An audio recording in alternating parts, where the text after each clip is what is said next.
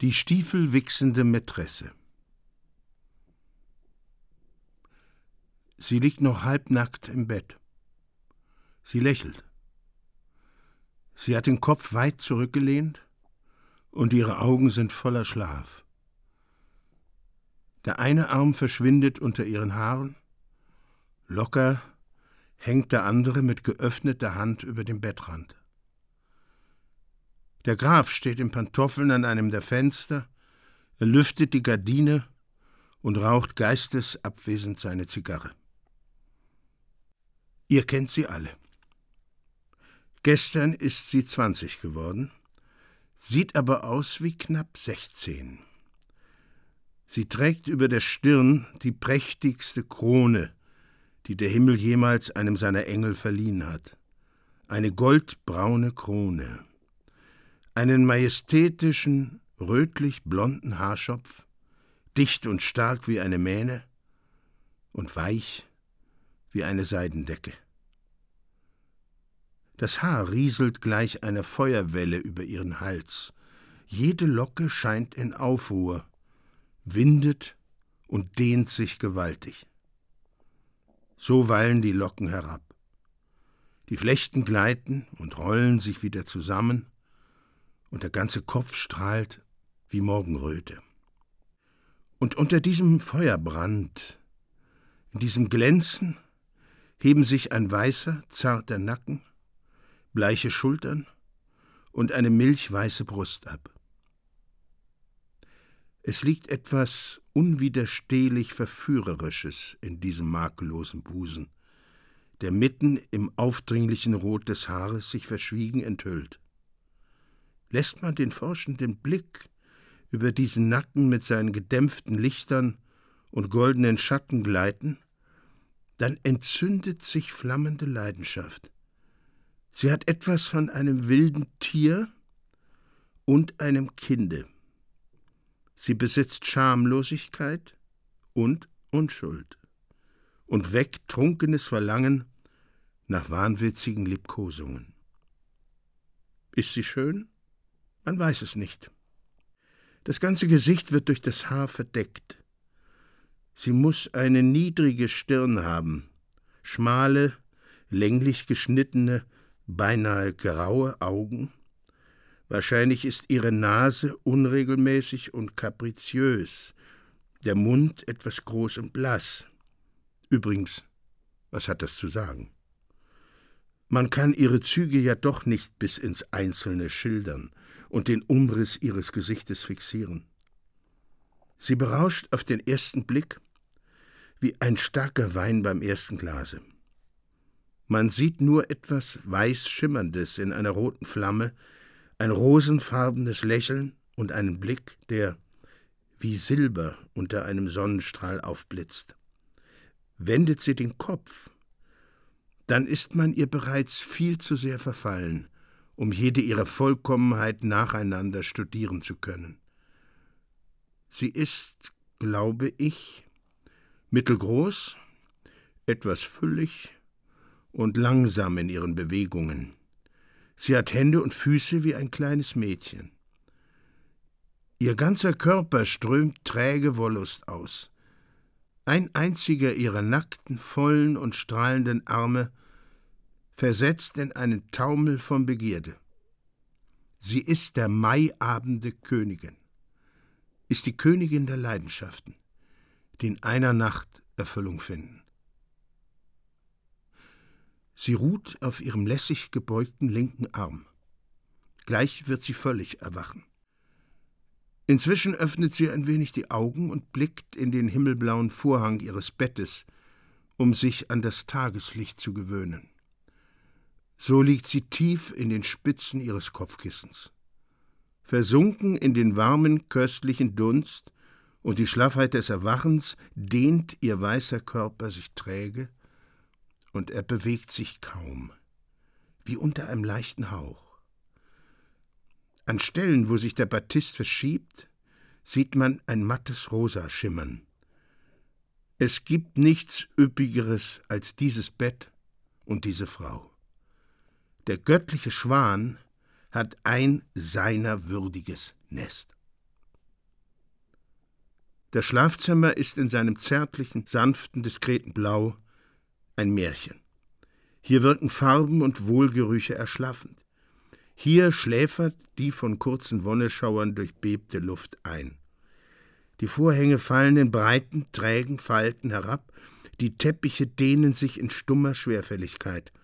Das Stillschweigen in diesem Tempel, das milde Licht, die Verschwiegenheit der Schatten, die bei äußerster Vornehmheit schlichte Ausstattung lassen uns an eine Göttin denken, die höchste Anmut mit höchster Eleganz in sich vereinigt, an die Seele einer Künstlerin und einer Herzogin, die in Himmelssphären zu leben scheint. Bestimmt ist sie in Milchbädern aufgezogen worden. Ihre zarten Glieder lassen den vornehmen Müßiggang ihrer Lebensführung erkennen. Man könnte meinen, ihre Seele sei ebenso weiß wie ihr Körper. Der Graf raucht, ohne sich umzuwenden, seine Zigarre zu Ende.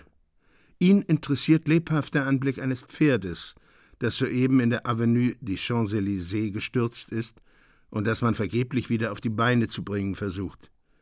Stellt euch vor, das arme Tier ist auf die linke Seite gefallen und die Deichsel muss ihm die Rippen gebrochen haben. Nach und nach erwacht das schöne Geschöpf, das in der Tiefe des Zimmers auf seinem in Wohlgerüche gehüllten Lager ruht. Jetzt hat sie die Augen weit geöffnet, bleibt aber träge und regungslos liegen. Ihr Geist ist wach, ihr Körper schläft noch. Sie denkt nach. Aus welchen lichten Höhen mag sie herabgestiegen sein? Welche himmlischen Heerscharen ziehen an ihrem Geiste vorüber und zaubern ein Lächeln auf ihre Lippen? Welcher Plan, welches Werk bewegt ihre Seele? Welcher erste Gedanke, welch helles Aufdämmern ihres Geistes hat sie soeben beim Erwachen überrascht? Ihre weit geöffneten Augen betrachten den Vorhang. Sie hat sich noch immer nicht gerührt, sie ist noch ganz traumverloren, und nur ihre Augenlider bewegen sich von Zeit zu Zeit. Lange liebkost sie das Bild ihrer Träume. Dann aber streckt sie plötzlich, als folge sie einem unwiderstehlichen Rufe, die Füße aus dem Bett und springt auf den Teppich. Die Statue ist auf einmal lebendig geworden. Sie streicht das Haar, das sich flammend über ihre schneeweißen Schultern kräuselt, aus der Stirn zurück, zieht ihr Spitzenhemd hoch, schlüpft in ihre blauen Samtpantoffeln und verschränkt mit entzückender Geste ihre Arme. Dann läuft sie in gebückter Haltung mit emporgezogenen Schultern und dem Gehaben eines trotzigen und verwöhnten Kindes eilends, aber geräuschlos zur Tür, lüftet die Portiere und verschwindet. Der Graf legt seine Zigarre weg und lässt einen Seufzer der Befriedigung hören. Man hat nämlich soeben durch einen Peitschenhieb das arme Pferd glücklich wieder auf die Beine gebracht. Der Graf wendet sich um und sieht das leere Bett. Er betrachtet es einen Augenblick. Dann geht er langsam darauf zu, setzt sich auf den Bettrand und beginnt nun auch seinerseits den himmelblauen Vorhang zu betrachten. Das Gesicht der Frau ist eine undurchdringliche Maske. Das des Mannes gleicht einer klaren Quelle, die alle seine Geheimnisse offenbart.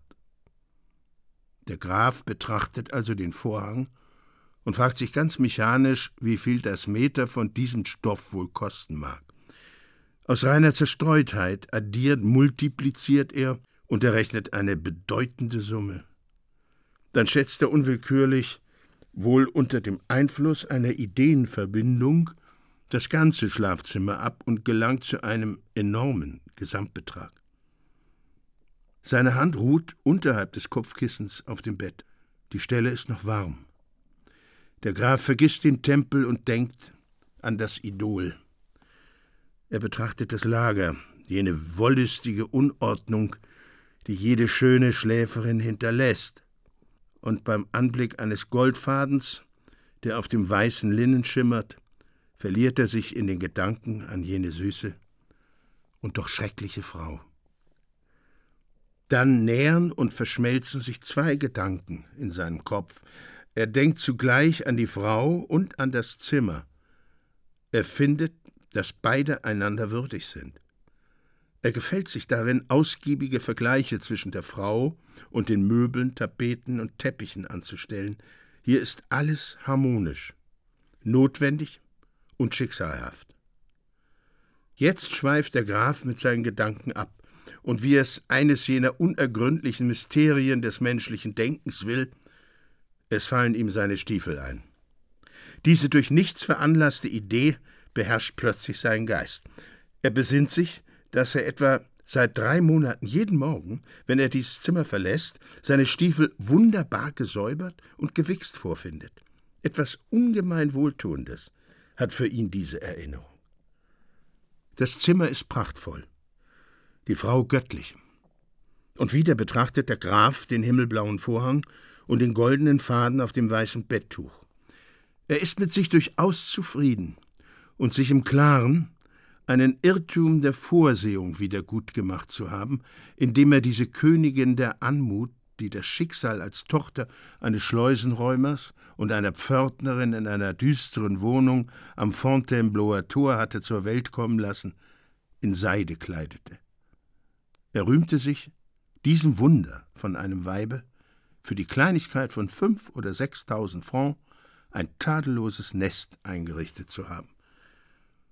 Der Graf erhebt sich und geht ein paar Schritte auf und ab. Er ist noch allein und erinnert sich, dass er seit drei Monaten jeden Morgen eine gute Viertelstunde allein geblieben ist. Dann schiebt er ohne jede Neugierde nur um sich etwas Bewegung zu machen, die Portiere beiseite und verschwindet ebenfalls, um sein Liebchen zu suchen. Der Graf durchsucht eine ganze Flucht von Zimmern, ohne jemanden zu finden. Als er zurückkehrt, hört er in einer Kammer ein Geräusch, als bürste jemand eifrig und andauernd. In der Meinung, es sei das Dienstmädchen, stößt er die Tür auf und steckt den Kopf hinein. Verblüfft und aufs höchste überrascht, bleibt er auf der Schwelle stehen. Die Kammer ist klein, gelb gestrichen und hat einen mannshohen Ölsockel. In der einen Ecke steht ein Eimer, in dem ein großer Schwamm liegt, in der anderen ein Besen und ein Staubwedel. Durch ein kleines, in einer Nische befindliches Fenster dringt grelles Licht herein und beleuchtet diese Art von einem sehr hohen und sehr schmalen, schrankartigen Gelass in seiner ganzen Kahlheit. Die Luft ist feucht und frisch. Mitten auf einer Strohmatte sitzt mit untergeschlagenen Beinen die Schöne mit dem Goldhaar. Rechts von ihr steht eine Dose mit Wichse, daneben liegt ein Pinsel und eine durch den Gebrauch geschwärzte, noch fettige und feuchte Bürste. Links von ihr steht ein spiegelblanker Stiefel, ein Meisterwerk der hohen Schuhputzkunst. Um sie herum ist alles mit Schmutzflecken übersät und von einem feinen grauen Staub überzogen. Etwas weiter davon liegt ein Messer, das zum Reinigen der Schuhsohlen gedient hat. Sie hält den zweiten Stiefel in der Hand. Der eine ihrer Arme verschwindet vollständig im Stiefelschaft. Ihre kleine Hand hält eine riesige Bürste mit langem, seidenweichen Haar, und sie bearbeitet damit voll Todesverachtung den Stiefelabsatz, der, wie es scheint, keinen Hochglanz annehmen will. Ihre übergeschlagenen nackten Beine hält sie unter ihrem Spitzenhemd verborgen. Schweißtropfen rollen über Wangen und Schultern. Von Zeit zu Zeit pausiert sie für eine Sekunde um ungeduldig die Locken zurückzuwerfen, die ihr in die Augen fallen, ihre Brust und ihre alabasterweißen Arme sind wie mit Schönheitspflästerchen bedeckt, die einen klein wie Nadelstiche, die anderen groß wie Sommersprossen. Die durch die weichen Haare der Bürste verspritzte Wichse hat ihre schimmernde weiße Haut wie mit schwarzen Sternen übersät. Sie presst die Lippen zusammen, ihre feuchten Augen lächeln. Sie beugt sich ganz verliebt über den Stiefel und scheint ihn eher zu streicheln als zu bürsten. Sie ist ganz bei der Sache und überlässt sich einer unendlichen Seligkeit. Während die plötzlichen Bewegungen sie hin und her schüttelt, ist sie vollständig Hingabe bis zur Ekstase. Durch das Fenster fällt auf sie kaltes Licht. Ein breiter, weißer Lichtstreifen trifft sie. lässt ihr Haar aufflammen, erzeugt einen rosigen Ton auf der Haut, taucht ihre Spitzen in ein zärtliches Blau und enthüllt so dieses Wunder von Anmut und Schönheit inmitten einer schmutzstarrenden Umgebung. Sie genießt und ist glücklich. Sie ist eben die Tochter ihres Vaters und ihrer Mutter. Jeden Morgen denkt sie beim Aufwachen an ihre Jugend. Die schöne Jugend, als sie inmitten der Schuhe aller Mieter auf der schmierigen Treppe stand.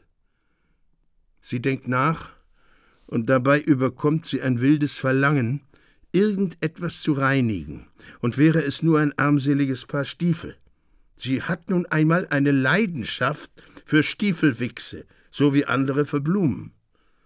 Das ist ein Geschmack, der für sie beschämend ist, und sie empfindet dabei eine seltsame Wollust.